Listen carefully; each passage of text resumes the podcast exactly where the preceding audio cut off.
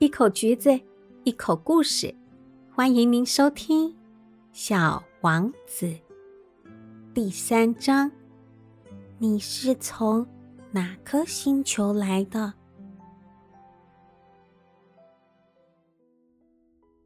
我花了好长一段时间才弄清楚他打哪来。小王子问了我好多问题，而我问他的问题。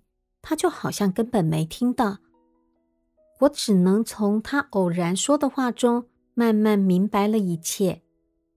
比方说，他第一次看见我的飞机时，他问我：“这是什么东西呀？”“这不是东西，它会飞，是一架飞机，是我的飞机。”我很得意的让他知道我会开飞机。他突然叫道：“什么？你是从天上掉下来的？”对，我有点难为情。真好玩！小王子笑得很可爱，但是他的笑声却惹毛了我。我不喜欢别人把自己的快乐建筑在我的不幸上。他又说。那么，你也是从天上来的喽？你是从哪颗星球来的？这时，我好像抓住了什么，于是我突然问他：“你是从别的星球来的吗？”他没回答，慢慢的抬起头，眼睛望向我的飞机，说：“嗯，你搭这个东西。”当然是不可能从很远的地方来的。话一说完，他就陷入了沉思。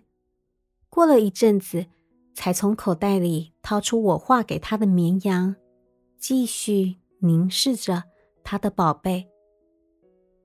你可以想象，他问我从哪颗星球来的，真的勾起了我的好奇心。于是我又问。小家伙，你从哪里来的？你那里很小，是指哪里？你要把我画给你的绵羊带到哪里去？他静静的想了一会儿，然后回答我说：“你给我的箱子有个好处，在夜里可以把它当做绵羊的家。”我说：“那当然，你乖乖的。”我还会帮你画一条绳子，还有一个小木桩，这样白天你就可以拴住绵羊。拴住它？为什么要？我的这个建议似乎吓到了小王子。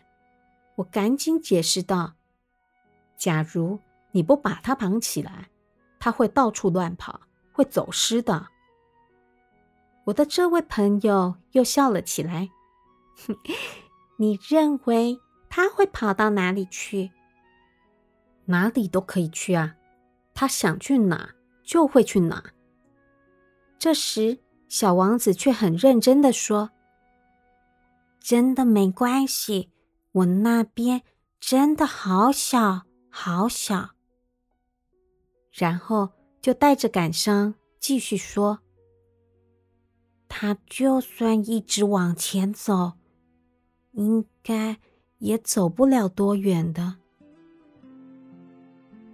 哼，小王子到底是从哪里来的呢？让我们继续聆听下一集。